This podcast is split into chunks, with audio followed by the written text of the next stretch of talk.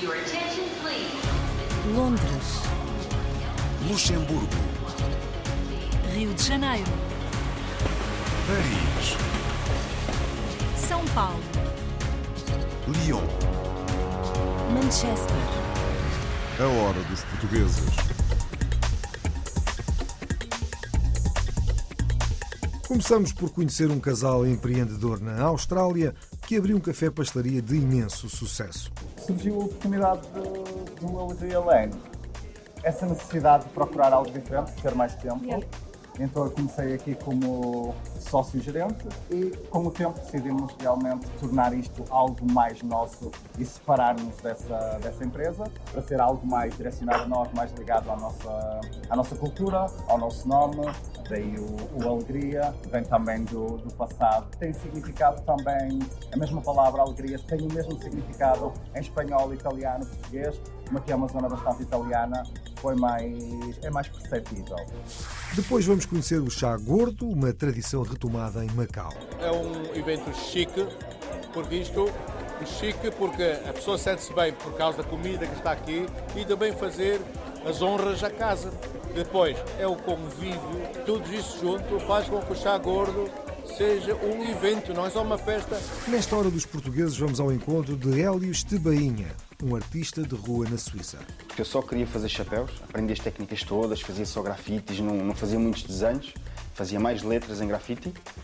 E depois aí é que os clientes começaram a perguntar se eu podia fazer em ténis, em casacos, em malas. E eu comecei a aprender as técnicas, a treinar, treinar, treinar. E há uma portuguesa de sucesso no mundo da moda nos Estados Unidos da América. Eu gosto de enfrentar ah, um dia novo todos os dias. Talvez um- uma situação difícil ou uma situação positiva. E eu tenho ah, também gratidão ao sucesso que já ah, cheguei a ter. Eu tenho orgulho da família que tenho. E o que é que também que as minhas filhas veem que uma mulher pode ser as duas coisas. Pode ter sucesso na, na carreira e também pode ser uma mãe. E pode ser honesta e carinhosa, mas também pode ser um boss. Ainda por lá, nos Estados Unidos, e no fecho do programa, vamos ao evento que reúne em Newark empreendedores do ramo da construção. As empresas portuguesas são muito capazes de se adaptar e o mercado americano é um mercado particularmente difícil, porque é um mercado muito competitivo, é, é um mercado que tem várias legislações, cada Estado tem a sua própria legislação, portanto é preciso estudar e perceber a realidade americana. Nós estamos à frente de toda a Europa. This is the last call for the 12 o'clock. A hora dos portugueses. Rio de Janeiro, Paris, Luanda, Delhi, Cairo, Macau, Oslo, Kiev, Buenos Aires, Toronto, Nova York, Berlim. Como sempre, ouvimos também a música que nos chega das comunidades portuguesas. Para já com Ruby Anderson, uma luso-canadiana nascida a 29 de abril de 2004 em Cambridge, no estado de Ontário. Cresceu com as tradições e gastronomia portuguesa e foi criada numa quinta que tinha feno, porcos, galinhas, vacas, até cabras. Com apenas 4 anos, as singularidades da sua voz despertaram a atenção dos pais e cedo descobriu que tinha um dom especial para as artes cênicas mas foi a música que prevaleceu. Vamos ouvi-la em Why, single retirado do seu mais recente álbum. I to take the blame, giving myself up to save your name, spitting more excuses, concealing fresh bruises. Go ahead, go and break my heart. I welcome it with open arms, picking up the pieces. Isn't this all that love is? Sometimes I wonder why I stay. I always fall for your twisted ways. What about your Judas kiss? I simply can't resist. Can't stand the head games, can't stand the abuse. I've only ever let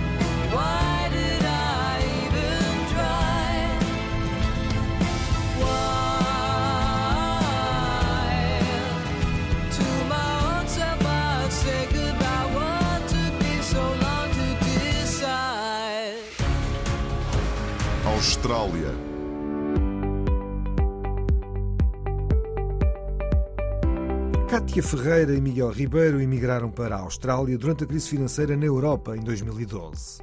Durante os tempos mais conturbados, resolveram emigrar para Sydney à procura de melhores oportunidades. Hoje são proprietários de um café-pastelaria de imenso sucesso. A Filipa Borges Santos foi até lá. Foi no Café Alegria Lane, em Sydney, que falámos com os proprietários Cátia Ferreira e Miguel Ribeiro.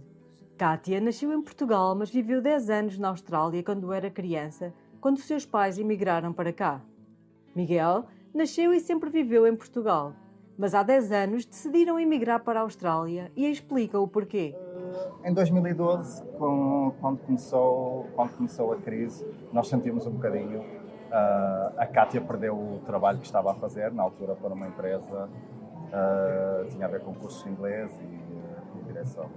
Eu também estava a dar aulas, tinha o meu, ah, que eu sou professor, tinha o meu ah, próprio negócio, tenho uma sapataria que ainda existe em Portugal, Sapataria Alegria.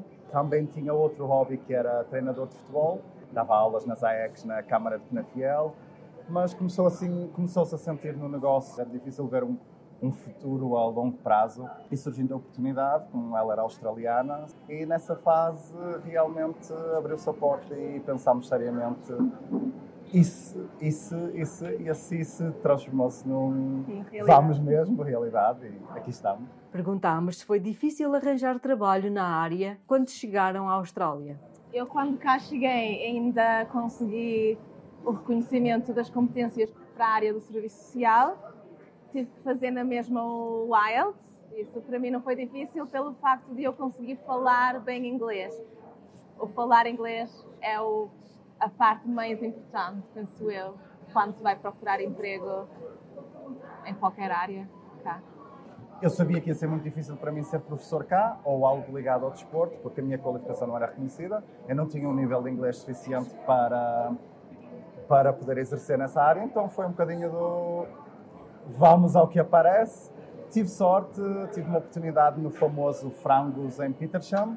Uh, trabalhei lá como empregado de mesa. Cresci muito nessa empresa, tenho muito a agradecer aos donos e, uh, e a todo o staff de lá porque me ajudaram muito. Trabalhei lá durante dois anos, dois anos aqui em Petersham. Eles, entretanto, abriram um, uh, um restaurante novo em Bela Vista e eu fui lá, fui promovido a manager. Estive lá durante dois anos. Após esses dois anos, a Cátia engravidou, teve a Sofia e havia aquela necessidade de alterar um bocadinho a, a estrutura familiar, no sentido de ter mais tempo para a família. Quisemos saber de onde nasceu a ideia da pastelaria Alegria Lane e se ambos trabalham aqui. Eu continuo a trabalhar como administrativa, de momento, ah, mas na área da saúde. Eu nunca deixei o meu emprego anterior, apenas me dividi e faço um pouco das duas coisas. Faço a parte administrativa do Alegria Lane, tenho o meu emprego e o Miguel gera todo o resto do negócio. Sim, eu passo a maior parte do meu tempo, eu sou a cara do Alegria Lane, estou aqui quase todos os dias. Surgiu a oportunidade de- do Alegria Lane. Essa necessidade de procurar algo diferente, de ter mais tempo. Yeah. Então eu comecei aqui como sócio-gerente e com o tempo decidimos realmente tornar isto algo mais nosso e separar-nos dessa, dessa empresa para ser algo mais direcionado a nós, mais ligado à nossa, à nossa cultura, ao nosso nome Daí o, o alegria vem também do, do passado. Tem significado também, a mesma palavra alegria tem o mesmo significado em espanhol, italiano, português. Como aqui é uma zona bastante italiana, foi mais, é mais perceptível. Perguntámos se a Austrália tem sido boa para eles. A Austrália tem sido muito boa para nós desde o início. Foi muito fácil procurar emprego. Uh, tivemos sempre muitas oportunidades. Conseguimos criar estabilidade em pouco tempo. Há oportunidades para as nossas filhas, temos acesso a boas escolas, sistema de saúde também. Em geral, acho que não temos, não há nenhum aspecto negativo. Para finalizar, perguntamos as três palavras que pensam quando ouvem a palavra Portugal. Uh, a cultura, uh, o tempo, o passado lá com a família e amigos e, e a natureza. Para mim é família, casa e saudade. Macau.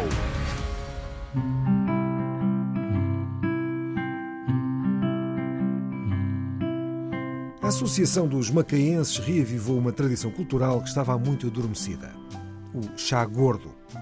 Trata-se de um convívio com uma refeição volante, realizada normalmente para comemorar feriados católicos, mas também outras cerimónias, como casamentos. O chá gordo remonta ao século XIX e é uma espécie de lanche ajantarado, que acontecia sobretudo nas casas das antigas famílias macaenses. A associação promoveu duas reconstituições desta tradição de outros tempos. A reportagem, para ouvir agora, de Rita Tavares Teles, Joana Freitas e Fernando Poro. A tradição seguida à risca. Graças à Associação dos Macaenses, houve quem tivesse a sorte de experimentar o que é um chá gordo. Primeiro, num evento mais simples, depois, num chá gordo para uma celebração especial, a ADM apresentou pratos típicos de um menu de casamento numa sala decorada a rigor para levar os convidados numa viagem no tempo. Tem o meu irmão mais velho, chama-se Eduardo Cordeiro. E aquela é a minha cunhada, Teresa, Teresa Silva. Esta festa hoje faz-nos recordar as coisas antigas. As famílias macaenses eh, que quando dava uma festa é muito semelhante, semelhante a esta festa que nós estamos a festejar. Eh, nós chamamos chá gordo, não é? Uma tradição com um peso incomparável na cultura macaense que remonta há centenas de anos. O chá gordo é uma refeição volante que acontecia nas casas típicas das antigas famílias de Macau, normalmente para celebrar os feriados católicos, mas também cerimónias como aniversários, casamentos e batizados. Entre as 17 e as 20, os convidados vestidos a preceito petiscavam das mais variadas receitas de uma mesa farta e decorada com cuidado. Isto era uma mímica daquilo que foi nos tempos áureos do, do chá gordo, em que se fazia o chá gordo em casa das grandes famílias, não é? E retintamente, comida de casa é um evento chique, porque isto chique porque a pessoa sente-se bem por causa da comida que está aqui e também fazer as honras à casa. Depois é o convívio, tudo isso junto faz com que o chá gordo seja um evento, não é só uma festa, um evento. E apesar de o menu mudar consoante o que se celebra, a verdade é que há pratos que não podem faltar num chá gordo. O, o chá gordo inicia sempre com uma canjinha. Canjinha de, de galinha que é servida em chave de chá. O arroz gordo é obrigatório em todos os chá gordos. Deve ter petiscos, os uh, salgados, os pratos normalmente são todos macaenses. É o game pie. É, na altura, este game pie era feito com, com carne de caça. E depois aquela é, outra, é uma outra coisa da minha avó, que é uma mousse de, de camarão com gelatina por cima. Doce de ovos. Pois é bafaçá, é, é carne estufada, é, é a capela. Outra coisa é, também se serve o ponche. Um ponche é uma espécie de sangria. É, é ligeiramente alcoólico. Também fizemos isso. Seguimos tudo, tudo a rigor é uma iniciativa muito significativa e que diz tanto à nossa comunidade. Marina de Sena Fernandes é de uma das mais icónicas famílias de Macau. Foi a principal responsável pelas duas mostras de chá gordo que aconteceram entre setembro e outubro. Percebe-se aqui uma, uma fusão da comida portuguesa com, com a asiática Uh, mas é uma boa fusão. Uh, não há aqui nada que eu não goste. Tinha bastante curiosidade em, em vir cá, uh, em experimentar, porque tenho bastantes livros de cozinha macaense. estamos sempre a aprender coisas novas, mas lês num livro e na realidade podes provar feito pelas mãos de quem realmente sabe como é a marina, é um, é um prazer. Eu lembro que participei em vários, vários chá gordo, foi daí que comecei a aprender as coisas também, mas na base de tudo o que eu aprendi foi com a minha mãe. Faz-me lembrar, lembrar do tempo, do tempo dos meus pais, avós e tantas famílias é, é, já, já não estão. Um evento que é um dos mais apreciados costumes da cultura macaense, agora cada vez mais raro. A ADM não se quer ficar por aqui. No próximo mês há mais chá gordo, este especialmente feito para celebrar o Natal. Suíça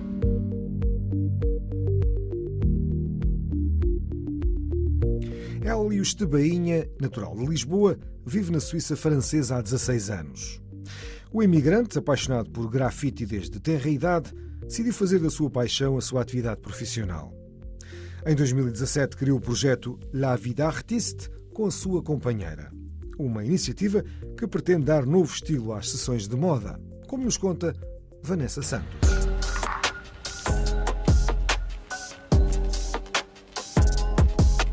A minha paixão pelo desenho, pelo grafite, começou já quando eu tinha 12, 13 anos, uma coisa assim. Aqui em Lisboa eu via grafites em todo lado.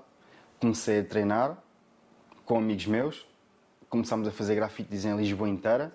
E foi a partir daí que a paixão do grafite surgiu. Uma paixão que deu origem ao projeto La Vida Artiste, que criou com a sua cara metade em 2017. Começou numa oportunidade com. porque eu fiz um, fiz um desenho com um amigo meu. Um amigo meu mostrou a uma, uma senhora. A senhora contactou-me para fazer um grafite com adolescentes, fazer uma animação numa, numa tarde. Eu fiz a animação com, com esses adolescentes e quando percebi que eu podia ganhar dinheiro a fazer grafite podia fazer disso vida, minha, da minha vida o meu trabalho, e um dia, passado que uma, alguns dias, uma semana, acho eu, eu estava com a minha mulher e ela viu um chapéu sem, sem nada. E perguntou-me porque é que não faz um desenho aqui se eu posso, eu posso andar com desenhos teus na, na cabeça, né? Eu fiz um, um vizinho meu viu o desenho, encomendou um, e o outro encomendou, encomendou e agora faço tudo.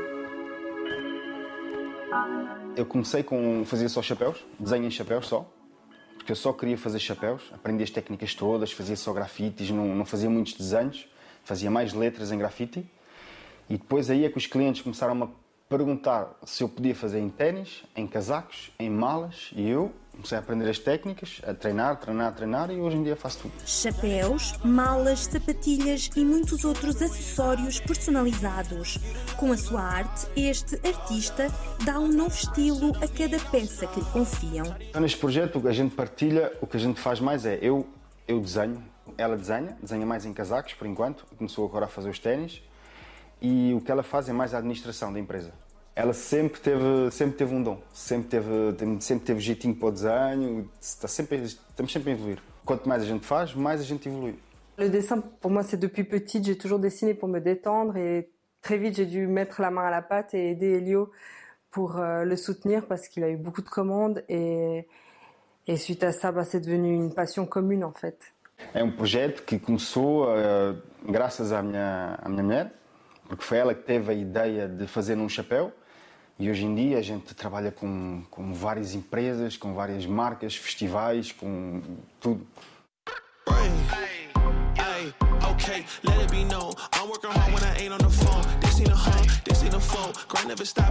O que mais me apaixona é que eu posso fazer, eu posso fazer o que eu, o que eu quiser. Tudo é possível. Nos desenhos que eu faço, tudo é possível.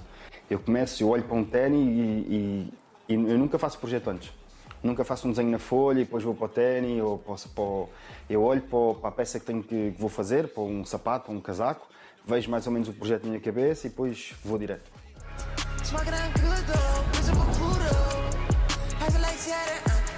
Em breve vou ter a minha loja e vai começar dia 12, 12 de outubro. Já desenhei para, para o Quaresma, para, para o Nani. Agora gostava também de fazer um desenho para o Ronaldo, faz parte de um dos meus sonhos também. Para o meu prazer pessoal, gostava mesmo de, de desenhar peças, figuras públicas que representam algo para o nosso país. Estamos sempre abertos a novidades, sempre, sempre, sempre. Sempre eh, prontos para novas aventuras, para novos inventos, para nova, novas marcas, nova, para tudo. O meu sonho era uh, abrir uma loja e ter uma equipa comigo, que essa equipa vá para todo o lado, com o nome de La Vida Artiste sempre. E um dia, quem sabe, o meu sonho mesmo era trabalhar com a Nike. This is the last call for the 12 o'clock. A hora dos portugueses.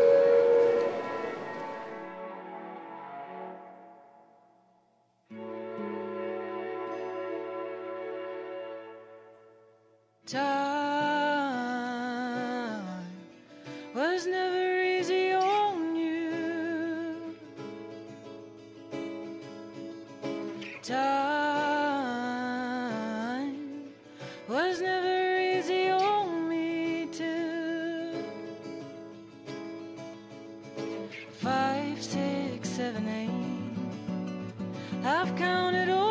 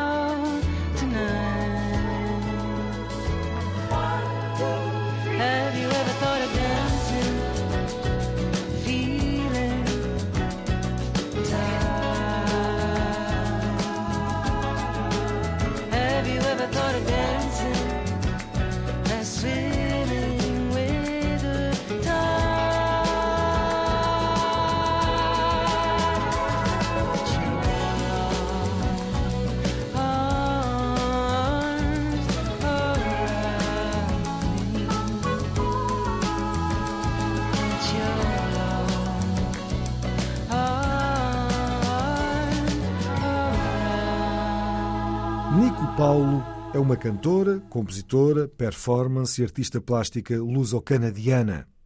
Cresceu na costa oeste de Portugal e mora no Canadá desde 2014. Começou por Toronto, mas mais recentemente mudou-se para St. John's.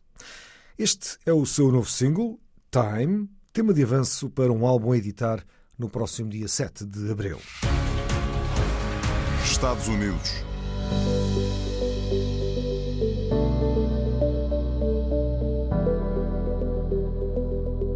Uma portuguesa de sucesso no mundo da moda nos Estados Unidos da América. Chama-se Carla Varino. Atualmente é vice-presidente sénior de vendas e planeamento do Casper Group. Tem marcas famosas em todo o mundo, como a Anne Klein, a Evan Picon ou a Nine West. Para ouvir a história dos portugueses, um trabalho de Margarida André, Tiago Carvalho e João Francisco.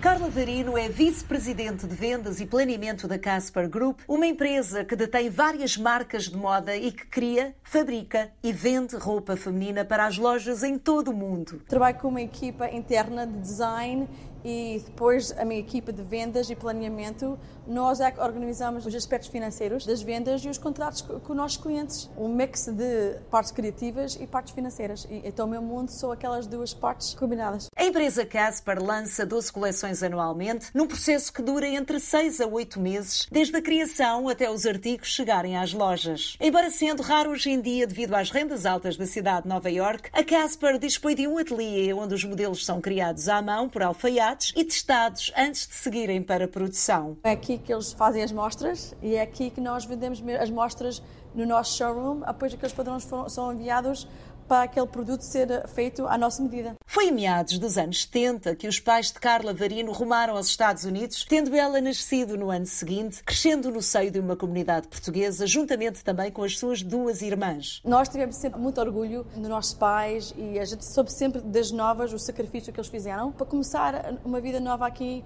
nos Estados Unidos com nada. Eu e minhas irmãs tentaram sempre a mostrar gratidão e tivemos sempre boas notas. Eu consegui uma bolsa de estudo completo para a Rutgers University para formar-me em marketing em francês. Apaixonada pela moda, sabia que seria esse o seu caminho e logo após terminar o curso com notas de excelência entra no mercado de trabalho. Consegui logo um trabalho na zona de vendas para uma companhia de vestidos. A minha patroa estava grávida e ela disse: Olha, tu tens três meses para aprender este negócio. E foi assim que eu comecei. Dois anos depois, entra na Casper Group como assistente de vendas, onde tem progredido na carreira ao longo dos últimos 24 anos. Gerir marcas diferentes uh, e posições diferentes. Então, nesta companhia, eu já fui diretora sobre as marcas todas que nós produzimos aqui. Orgulhosa pelo que conquistou através do trabalho árduo na empresa, considera importante a constante aprendizagem e adaptação às necessidades atuais. Eu gosto de enfrentar uh, um dia novo todos os dias. Talvez um, uma situação difícil ou uma situação positiva e eu tenho uh, também gratidão ao sucesso que já uh, cheguei a ter. Eu tenho orgulho da família que tenho e o que é que também que as minhas filhas veem que uma mulher pode ser as duas coisas. Pode ter sucesso na, na carreira e também pode ser uma mãe. E pode ser honesta e carinhosa, mas também pode ser um boss. As filhas de Carla frequentam a escola portuguesa e, à semelhança do que faziam os seus pais, os verões são passados em Portugal com a família. Eu sou americana pelo passaporte e pelo uh, certificado de nascimento, mas achei sempre que era portuguesa. Até como portuguesa e o meu marido como português, a gente queria que nossas filhas soubessem essa cultura e língua. Eu nunca andei na escola portuguesa porque não havia na nossa zona. Tive sempre aquele orgulho de falar o português que eu comprava um livro na FNAC em português, eu lia no avião ou no meu pastime, em vez de ler um livro americano, eu lia o um jornal português, sempre para ficar com aquele knowledge do português. Com um conhecimento profundo do mundo da moda, Carla Verino deixa um conselho para os que ambicionam entrar neste meio. Não existe portas fechadas. Não ter medo de alguém dizer não, não tens experiência, não tens os estudos suficientes, porque a oportunidade é onde a pessoa quer encontrar. Reconhecida pelo seu trabalho, há três anos recebeu uma proposta da universidade onde se formou. Queria que eu fosse parte do conselho da escola de moda. Eu ter gratidão e ter sucesso nessa zona, eu também quero mostrar a outros, a, a uma nova geração, que é possível. Eu, como filha de pescador, consegui, então qualquer pessoa pode conseguir. Estados Unidos.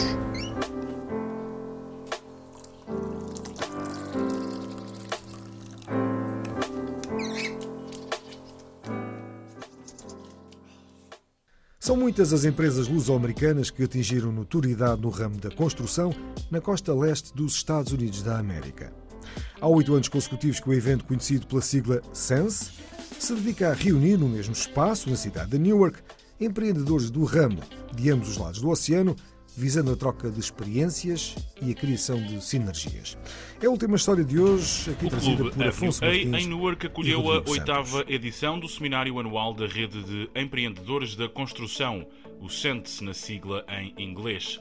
Organizado pela Media Consult, o evento reúne empresários luso-americanos e portugueses e fomenta relações bilaterais. Entre os presentes esteve o secretário de Estado da Internacionalização do Governo de Portugal. As empresas portuguesas são muito capazes de se adaptar e o mercado americano é um mercado particularmente difícil porque é um mercado muito competitivo. É, é um mercado que tem várias legislações, cada Estado tem a sua própria legislação, portanto é preciso estudar e perceber a realidade americana. Nós estamos à frente de toda a Europa Nós começámos a nossa transição energética há mais de 25 anos, muito antes de qualquer outro país europeu. Eh, e, portanto, quando começou esta crise da Europa e quando começou a, as questões de energia eh, na Europa, Portugal já estava muito à frente de toda a gente.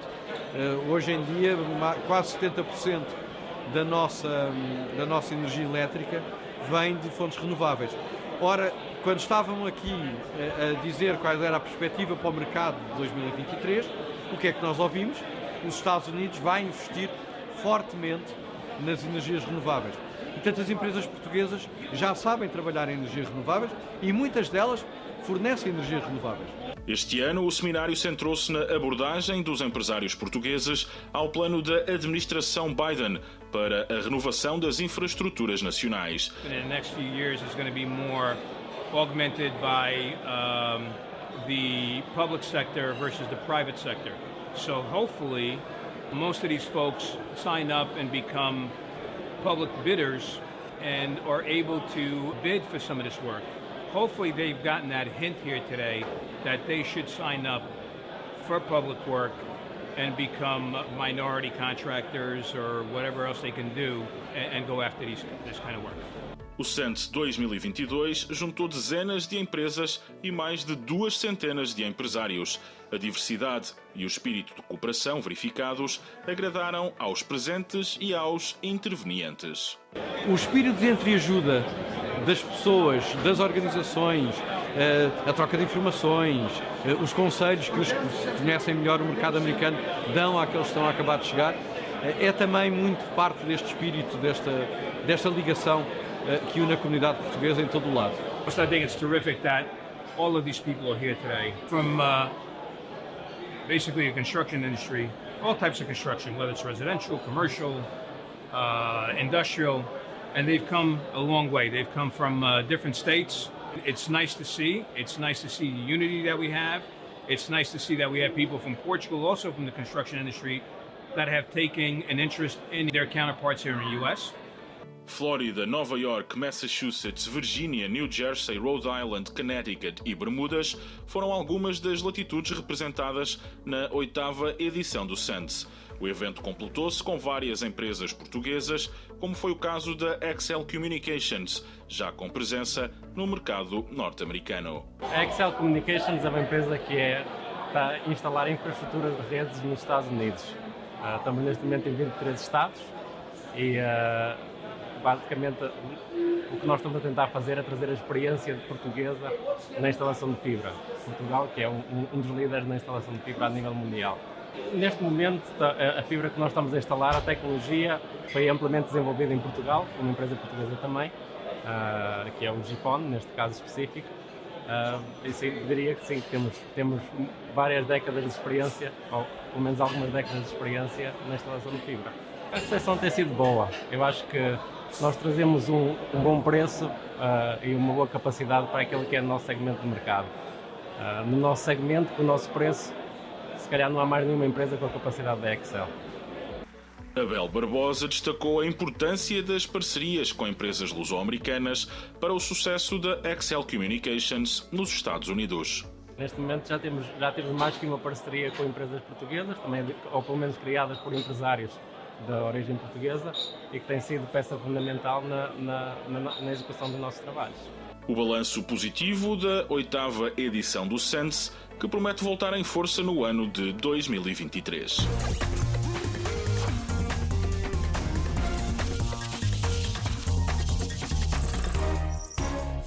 E por hoje nada mais, é tudo, é o fecho desta Hora dos Portugueses, com edição, apresentação e sonoplastia de João Pedro Bandeira.